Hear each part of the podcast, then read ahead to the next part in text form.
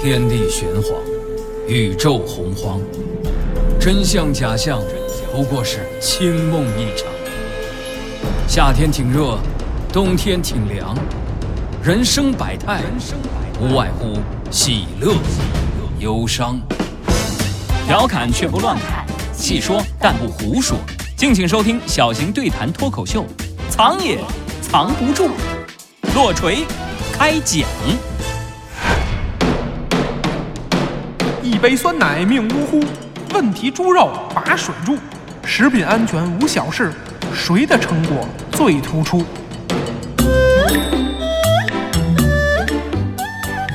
小李子，今儿天儿可真冷啊！可不嘛，护城河都冻上了，哎哎哎，我说你能稍微静点夜吗？没看见这儿演戏呢吗？这不刚开始嘛，嗓子有点没开呢，哎尽快调整。啊都是专业的，走着您的。哎，今儿今儿天儿可够冷的呀！是啊，老佛爷，这哎呀，这下可糟了！哎哀家哀家估计是熬不过这个漫长的冬天了。不能够啊，老佛爷，您福如东海，寿比南山，您这身子骨还吉祥着呢。没事儿，您多听两期藏也藏不住，笑口常开，准保您能福寿万年！再多活三天。嘿，小李子，你敢诅咒哀家？不不不，不敢啊！得了得了，我先关注一下藏也藏不住的微信公众号吧。您赶紧的获取更多精彩内容，回头您慢慢听，啊谁听谁长寿。去去去，瞧见这杯酸奶了吗？你过哎来，您您客气，我其实不太爱喝酸奶美的你，给皇上送去，啊。就说是哀家赏赐的，务必务必看他喝了你再回来啊！不是这皇上要是不喝怎么办呀？哎我能管得了他吗？不能，他肯定喝，你就跟他说这是健康食品，哦绿色无添加无公害，减肥食品低卡的，不是所有酸奶行都得了，得叫了。您也别做广告了，我这就给他送过去。吾皇万岁万岁万万岁！奴才给您请安了。哟，这不是小李子吗？别整那没用的。呃，我听说老佛爷赏我一杯酸奶皇啊！上，您这耳朵忒快了，您这是饿了。别废话，别废话，快给朕拿过来！看不见朕已经饿瘦成一道得闪电了这吗？减肥酸奶您赶紧尝尝。这酸奶口味儿真心不错那啊！当然了，回头跟老佛爷说，就他最懂朕心了必。须的。这榴莲芥末皮皮虾口味儿的酸奶最合朕心。皇上您哪儿都好啊，就这味觉，这草莓味儿的酸奶您都喝出什么榴莲了？不对呀、朕喝着明明就是榴莲芥末皮皮虾口味的，而且还放了点孜然，对不对吧没？哎不，没有啊哎，哎不对，哎哎哎，不对不对，朕怎么这么上头啊？不是皇上您不对，哎呀哎呀哎呀，这这这酸奶酸奶有有毒啊！光绪之死，清宫一案。有人说光绪死于袁世凯之手，有人说光绪死于隆裕太后之手，有人说光绪死于慈禧之手，也有人说光绪死于李莲英之手。历史也是知识，观点也有笑点。哪位皇帝死于有毒酸奶？哪朝哪代消费者可凭购物小票三天内退款？哪个城市是大宋朝的假酒之都？哪个皇帝对注水肉深恶痛疾？这个食品安全的古今思考，天打雷劈的黑心奸商，藏也藏不住，聊聊古代的食品安全问题。哎呀，这光绪之死啊，演的太投入了，我以为我死了呢。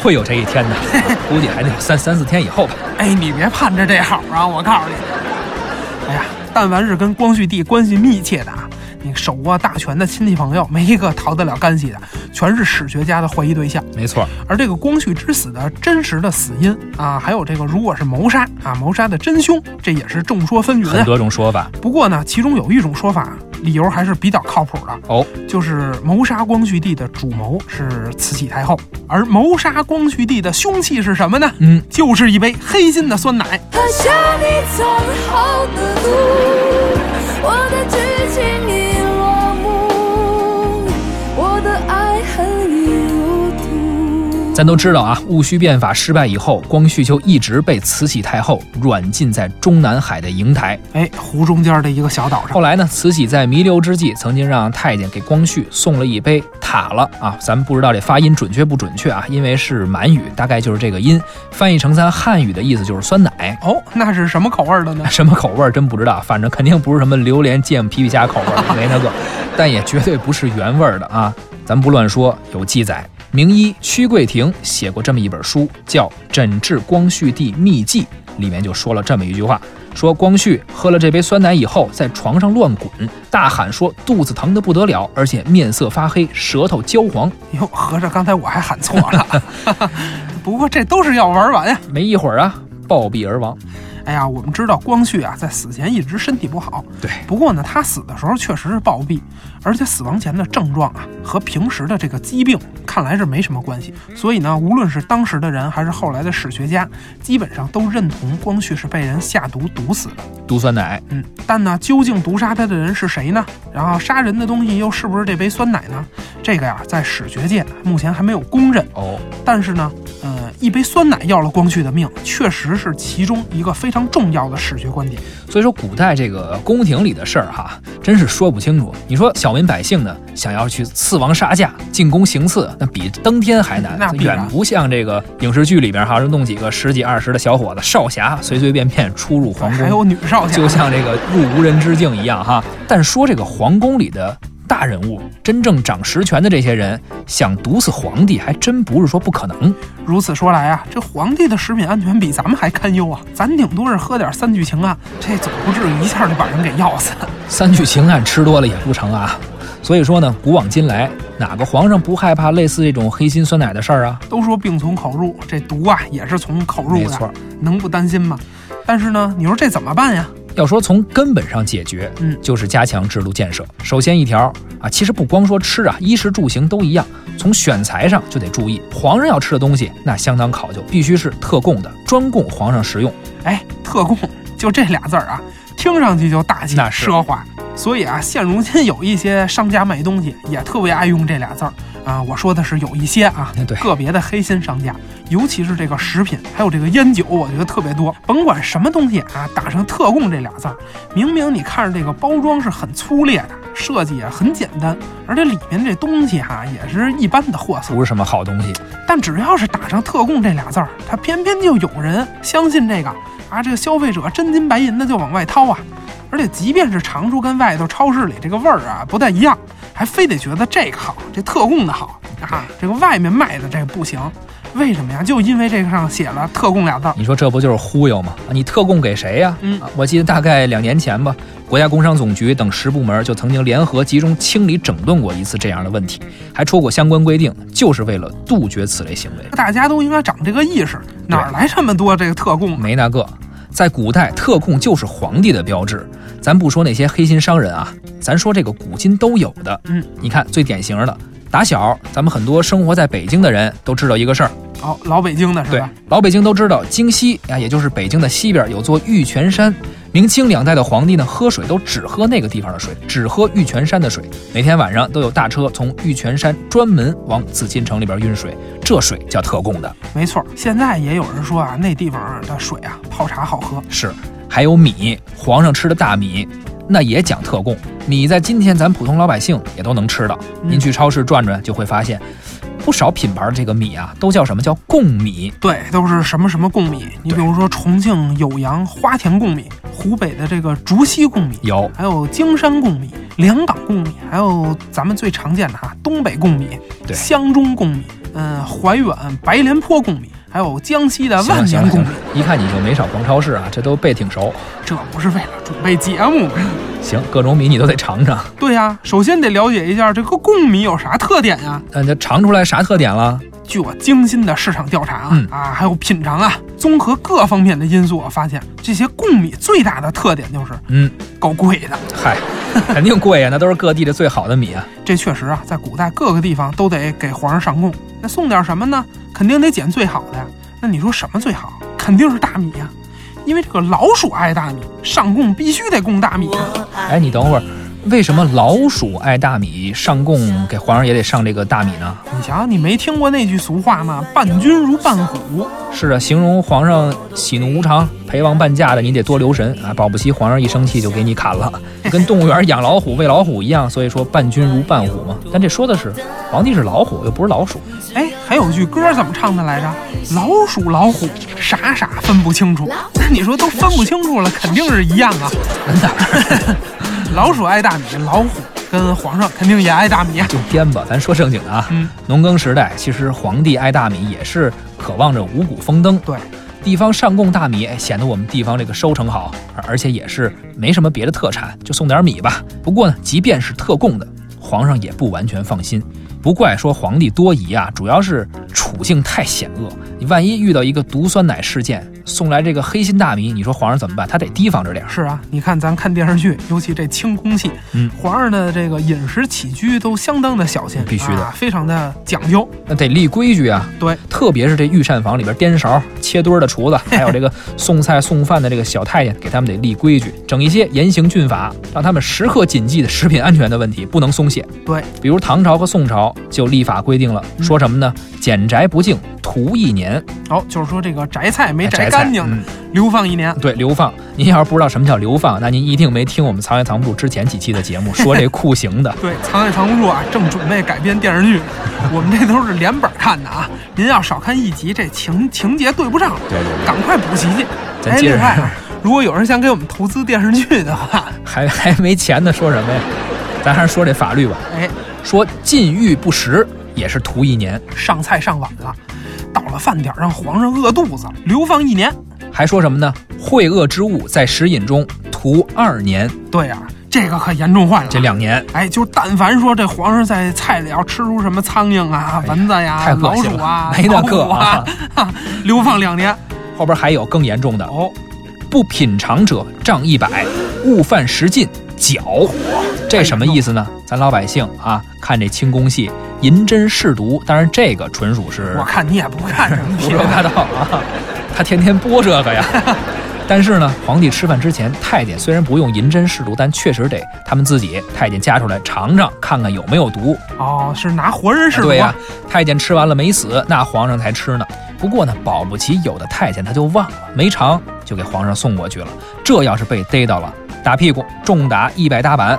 而且你说太监本身身子又弱，一百大板他不死，这人也得残废啊。哎呀，肯定是啊，这个食品安全不能松懈，尤其这个保护食品安全的最后一道屏障，那还有那个误犯实际绞，是吧？这什么意思啊？这个就是说，你不光这个厨艺啊，说后厨的事儿，说后厨你不光厨艺要精湛，配菜还得营养，你不能天天给皇上吃快餐吧，吃垃圾食品，这不行。皇帝那是九五之尊，得吃好的，后厨您得给营养配餐。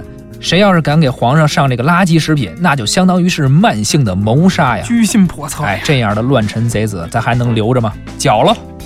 就得给绞了。哎，所以说呀，这食品安全的问题始于安全，但是它不止于安全呀，最高的目的还是为了咱们健康。没错，吃的健康，那才能安心啊。可是你说皇上吃的健康不健康，这跟咱们老百姓这一点关系都没有啊。那老百姓自己的菜篮子，我们吃的东西安全不安全，有没有人管呀？别着急啊，怎么能没人管呢？也得管。历史也是知识，观点也有笑点。哪位皇帝死于有毒酸奶？哪朝哪代消费者可凭购物小票三天内退款？哪个城市是大宋朝的假酒之都？哪个皇帝对注水肉深恶痛疾？这个食品安全的古今思考，天打雷劈的黑心奸商，藏也藏不住。聊聊古代的食品安全问题。在我们中国啊，早在唐代就已经有了维护食品安全的法律了。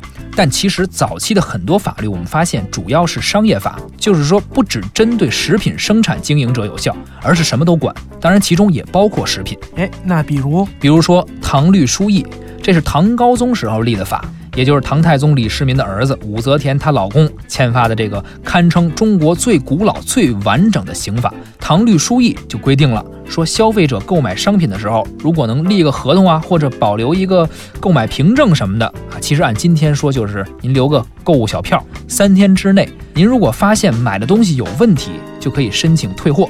当然了，这里边也包括食品，哎，那这不对呀、哪儿不对啊？你说这个《唐律疏议》是刑法对吧？嗯，这三天凭购物小票退款，这个这应该是消费者权益保护法管，跟刑法有什么关系哎别啊？着急啊，这是好说好商量啊，您给退了，按法律来就行了，没刑法的事儿。但如果这商家不听，不给退款怎么办？那就得用刑了。卖家要是不退货、不退款，买家可以举报他。举报的流程也很简单呀、司法成本相当低。衙门只要看到了购物小票，问清楚了，就会帮助消费者勒令商家退款，商家要是不退，就得抬四十。哦，抬那也就是鞭刑啊。没错，这之前咱也说过啊，哎是暴打四十鞭子，太解气了。这个只有这样才能惩治黑心商家呀，增加他的犯罪成本，简化这个消费者的举报流程，这才有一个良性的发展。你说这个啊是刑法，我还知道当时有一个商业法也非常奏效。那你赶紧说说听听。这部商业法啊叫《官市令》，同样颁布于唐朝。官呢就是这个关于的官，市呢就是城市的市，令当然就是法令的令这了。官市就是指市场，就是交易的地方。没错，官市令这个法律约束的就是商业行为，这里面就规定了：诸以泛滥之物交易者，莫官；短瑕不中量者，还主。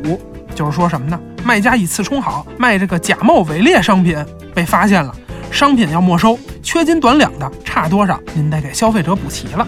如果说假冒伪劣这事儿啊，还是约束的是这个普通的商业行为，那缺斤短两基本上就是针对食品来说了。对，唐朝呢，保证卖家不缺斤短两，这是有绝招的。嗯，但凡是这个度量衡用具啊，具体说就是比如说秤啊、尺子呀、这些东西啊，还有就是咱们古代称量米用的这个斗，斗木头做的那种，专门称量米的这个体积，古代咱不像现在按斤说几斤米或者几公斤米，说那个日进斗金，没错指的这个量米的工具，包括还有什么不为五斗米折腰啊，说这陶渊明当年的事儿，当县令的时候，俸禄就是五斗米，对这些东西啊，无论官家还是私人的，都必须在每年的八月交给有关的衙门检验校正啊。在哪儿呢？比如说在京师，啊，长安长安交给哪儿呢？就是尚书省的金部司和太府寺主管这件事儿。上这两个衙门办事大厅排队去，对，地方呢，那就到各州县衙门去吧，检验校正合格了，衙门咣给您盖个章啊、签个合格证，为期一年。呃，有证的那能用，没证的对不起，无效，不能使用。这事儿很靠谱啊，这就杜绝了黑心商家缺斤短两这事儿。其实呢，这种方法呀、我不知道你注意没注意，嗯，到今天咱还在使用呢，而且基本也没啥变化。你看，平时我们要是逛菜市场，就能够发现，每个菜市场用的这个秤，好像家家户户基本都一样。对，这个秤啊，就是统一采购使用的，就是为了避免这个，嗯，有的商贩啊缺斤短两，在这个秤上做文章。而且不光这个，关键是所有这种生产秤的企业啊，它不是能够随便生产的，嗯，国家都得监管，因为啊，每一个秤它不仅代表的是标准，更代表的是商业道德的尺度啊。说太对了啊。不过刚才说了半天，咱聊的法律，大多数都是一般性的商业法，对，虽然说覆盖了食品安全，但也不是专门针对食品安全的。要说专门针对食品安全的法律条文，还得说回刚才提到的那个《唐律疏议》。哎，聊聊《唐律疏议》里边就有这么一条，专门针对卖腐败的食物的黑心商家。如果说这个商家卖腐败食物了，消费者吃了啊拉肚子、食物中毒，商家不单得赔偿人家全额的医药费，而且还得强制劳改一年。哎呀，这判刑可真是大快人心。那当然了，而且如果说这个买家因为食物中毒，这人挂了，那这商家也就算是跟着完了。首先，你得一命抵一命，商家就得判处绞刑，同时企业及个人资产全部罚没，其中的一半儿赔给死者的家属，另一半儿直接充公。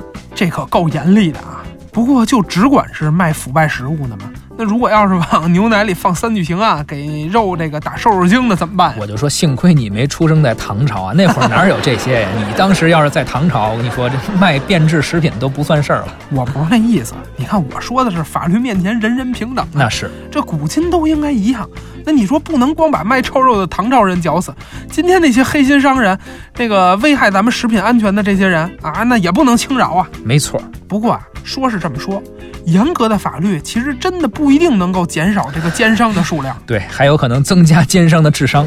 哎，为什么这么说呀？我发现一个规律，反正啊，至少在中国古代是这样，越是有钱，食品安全的这个法律就越严格，可偏偏呢，奸商也就越多。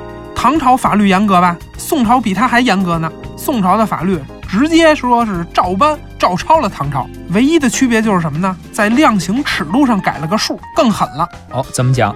比如唐朝卖注水肉，那打六十大板，宋朝也得打呀，也是六十，但是打完了以后，那给你扔到牢城营里蹲一年大狱。按理说这么严苛的这个法律，应该是没人犯罪了吧？反倒是不然啊！我看宋朝这牢城营啊，估计光装奸商都得给塞满了。全是奸商。宋朝有本书啊，叫《示范》，世界的世，规范的范。书里就记载了好多这个食品零售业的奸商啊，他们的这些行为太恶劣了。你比如说卖鸡的，卖鸡的干什么了？给这个鸡填沙子，嚯！卖鹅的，哎，我都纳闷儿这怎么干的，给鹅肚子里吹气，想象不出来，哎呀，显而易见，那时候是论只卖，呃，不是论斤卖。 得是按个儿大 小。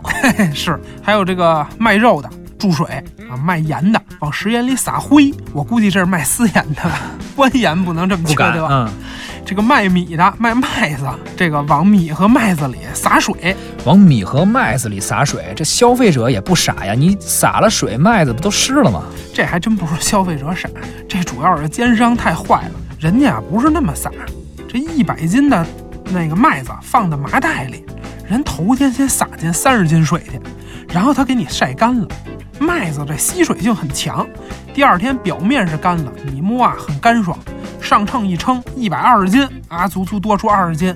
但是你回家一看啊，过一个月全烂了。这太损了啊，简直！所以我就说嘛，上有政策，下有对策。你管得越严格，这帮奸商的智商越来越高，这办法也是越来越多。即使是这样，那也得管呀。 相比于这帮卖粮食的啊，我看古代卖假酒的那还算是相对纯良了。怎么讲？因为我想起什么来呢？也是宋朝。我听说宋朝有一个流行歌曲，这作者呢叫陈世崇，也是个士大夫，呦呦呦呦呦，赶快给点掌 声！来，欢迎小东老师给我们唱唱。唱啊是唱不了的，因为当时并没有这个曲调的记录。我给你们念念这歌词啊：这又华庭，物价连平，一道会买个三升，打开瓶后滑蜡光心，教君霎时饮，霎时醉，霎时醒，听得渊明，说与刘伶，这一瓶约抵三斤，君还不信，把秤来称，有一斤酒，一斤水，一斤瓶儿。哎，那这什么意思呢？给意思就是说，解释这一下华亭这地方啊，也就是说今天的上海市，那当时可是大宋朝的假酒之都。嘿，这地方假酒假的离谱，一罐钱能买三斤。那这是怎么怎怎么讲便宜还是贵？呃，咱且不说这一罐钱相当于现在多少钱啊嗯，不讨论价格的事儿，因为不仅是钱的问题，单说这酒为什么说假好，它假到有多牛。最后这一句有一斤酒、一斤水、一斤瓶儿，就是说这瓶子重一斤，酒里 边儿啊一斤酒里再兑一斤水，合着您花了三斤的钱，只买了一斤 的酒。哎呀，我觉着吧，这个华亭假酒也算是坑人钱不要人命，这个相比而言也算是业界良心那。也是带引号的良心，相比拿工业酒精冒充原浆的现代假酒制造商，简直就是这个造假领域的楷模了。其实啊，除了假酒，还有一种从古代延续至今的一个制假行业啊。刚才其实也提到了，就是卖注水肉的。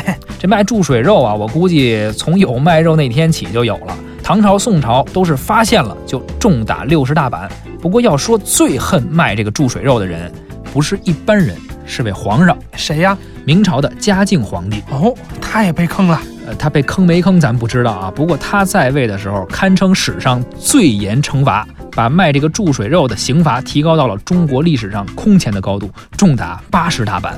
哎呀，你别看这个就增加了二十，但是这个八十大板，这真是要把奸商打死的节奏啊！这是站着进去，躺着出来。没错儿。卖注水肉的呢也不孤独啊，因为还有给这个粮食浇水那位啊陪着他呢，一样给这粮食浇水也得重责八十。哎呀，就得这么治，治死算。今天呢，咱们聊了这么多古代的奸商，也是满满的负能量啊！特别是想到今天的食品安全问题，还是发愁的很。小东和滴川呢，不是法律专家，也不是媒体观察员，哎呀，但是我们是吃 货，非常非常关心这个问题啊，食品安全。是我们呢就是聊聊历史故事啊，再和各位朋友从历史看到今天。正所谓以铜为镜，可以正衣冠；以史为镜，可以知兴替；以人为镜，可以明得失。从历史中能照到什么，看到什么，是值得我们今人思考的。每个人想到的也不尽相同。奸商一直都有，食品安全问题也是古来有之啊。对，所以说要解决这些问题，要完善法律，要完善制度建设，这个啊是一个很复杂的问题，全世界都一样，都需要面对这个问题。好，今天的节目呢就是这样，历史也是知识，观点也有笑点。关注微信公众号“藏也藏不住”，获取更多精彩内容。咱们下期再会。再会。哎，你有没有注意到这么一现象？你说就是你回想一下啊，一年或者说半年前吧，有没有什么，呃，你能印象特别深刻的大事儿，然后震惊社会的，那个网络疯传的， 这你还真问住我了啊！其实我不是特别关注社会热点，因为我其实是个文艺工作者，呦呦，哎呀，文艺圈这门槛儿现在越来越低了啊！也就是说我比较专注于自我的艺术世界啊，走心，你知道吗？我是两耳不闻窗外事。哎，你快歇会儿吧。其实啊，不是你不关注，是如今这个时代变化太快，社会瞬息万变。没错但凡是这个影响力大的事儿哈、多半也是来得快去得快。今天一个热点，明天就另外有另一个头条给它盖过去了没。错，哎，你说这个，我突然想起一首诗来，哦，是锄禾日当午还是床前明月光、你啊就？瞧不起人是吧？主要啊，我也这两句背得熟。我跟你说一个高级的，您说，什么诗呢？哈，李杜诗篇万口传，至今已觉不新鲜。江山代有才人出，各领风骚一两年。哎，等会儿差点让你混过去。好诗，人这家是各领风骚数百年，你又闹。不是我这不是随便改的啊，这有寓意的。各领风骚数百年是以前了，现在流行文化当道，能引领个一两年就已经很不错了。就好比头些年上映的什么大片儿啊啊，但凡他不接着往后拍续集，过两年谁还记着？那是，也就是一两年的功夫。不过人家一两年啊，起码有点响动。你瞧咱俩这节目，一两秒钟的关注度都没有。是，哎呀，有听众吗？有粉丝吗？啊，我也纳闷儿，这江山怎么就不能给咱俩这样的人出出头啊？可能因为咱俩还不够风骚吧。主要是你不给力，我已经非常努力了。你有这个风骚的天赋，不是，咱到底有正事儿没有啊？正好跟你商量商量嗯虽然说流行文化瞬息万变，很多热点转瞬即逝，但也有不少社会现象啊、社会性的关注啊，连我这个不怎么看新闻的人都能够注意到，它可以持续很长时间。嗯，比如你比如医疗问题、医患纠纷、挂号难、号贩子，这社会关注起码有十几年了吧？啊，我估计都不止。还比如房地产、楼市、房价，有什么房产税呀、啊豪宅税呀、限购啊，全球范围内的这个楼市问题，太痛苦了，这是个不是问题。常年的热点你提到这个医疗、住房，这都是热点。嗯其实还有一个热点是什么教育。啊，教育，没错，这关注度也挺高的。所以我就想起有网友调侃说，这个住房、医疗和教育是当代人面临的三座大山呀、并不止在当代啊，古代其实也有这种竞争和消费问题，古来有之。住房、教育、医疗，以后有机会啊，我看咱真得聊聊这个。这古往今来都一样。咱们也就别以后了，下期下期咱就说说这些问题，挨个儿给他聊一聊。哎呦，这些问题都不好说呀。嘿，好说还用咱说吗？而且咱和别人说的不一样，咱是从今天说回到历史。成，那咱先说哪儿啊？嗯、先说医疗吧，哎，这出于什么考虑啊？住房你买得起吗？我买不起，我也买不起，太贵。说了也白说，教育你有孩子吗？我还没结婚呢，哪是儿来啊孩子呀？，我本身还是个孩子，嗯聊不到这么远的事儿，唯有医疗，这跟你还能扯上点关系哎，。没错儿。哎是吧，哎，不对，你说谁有病呢？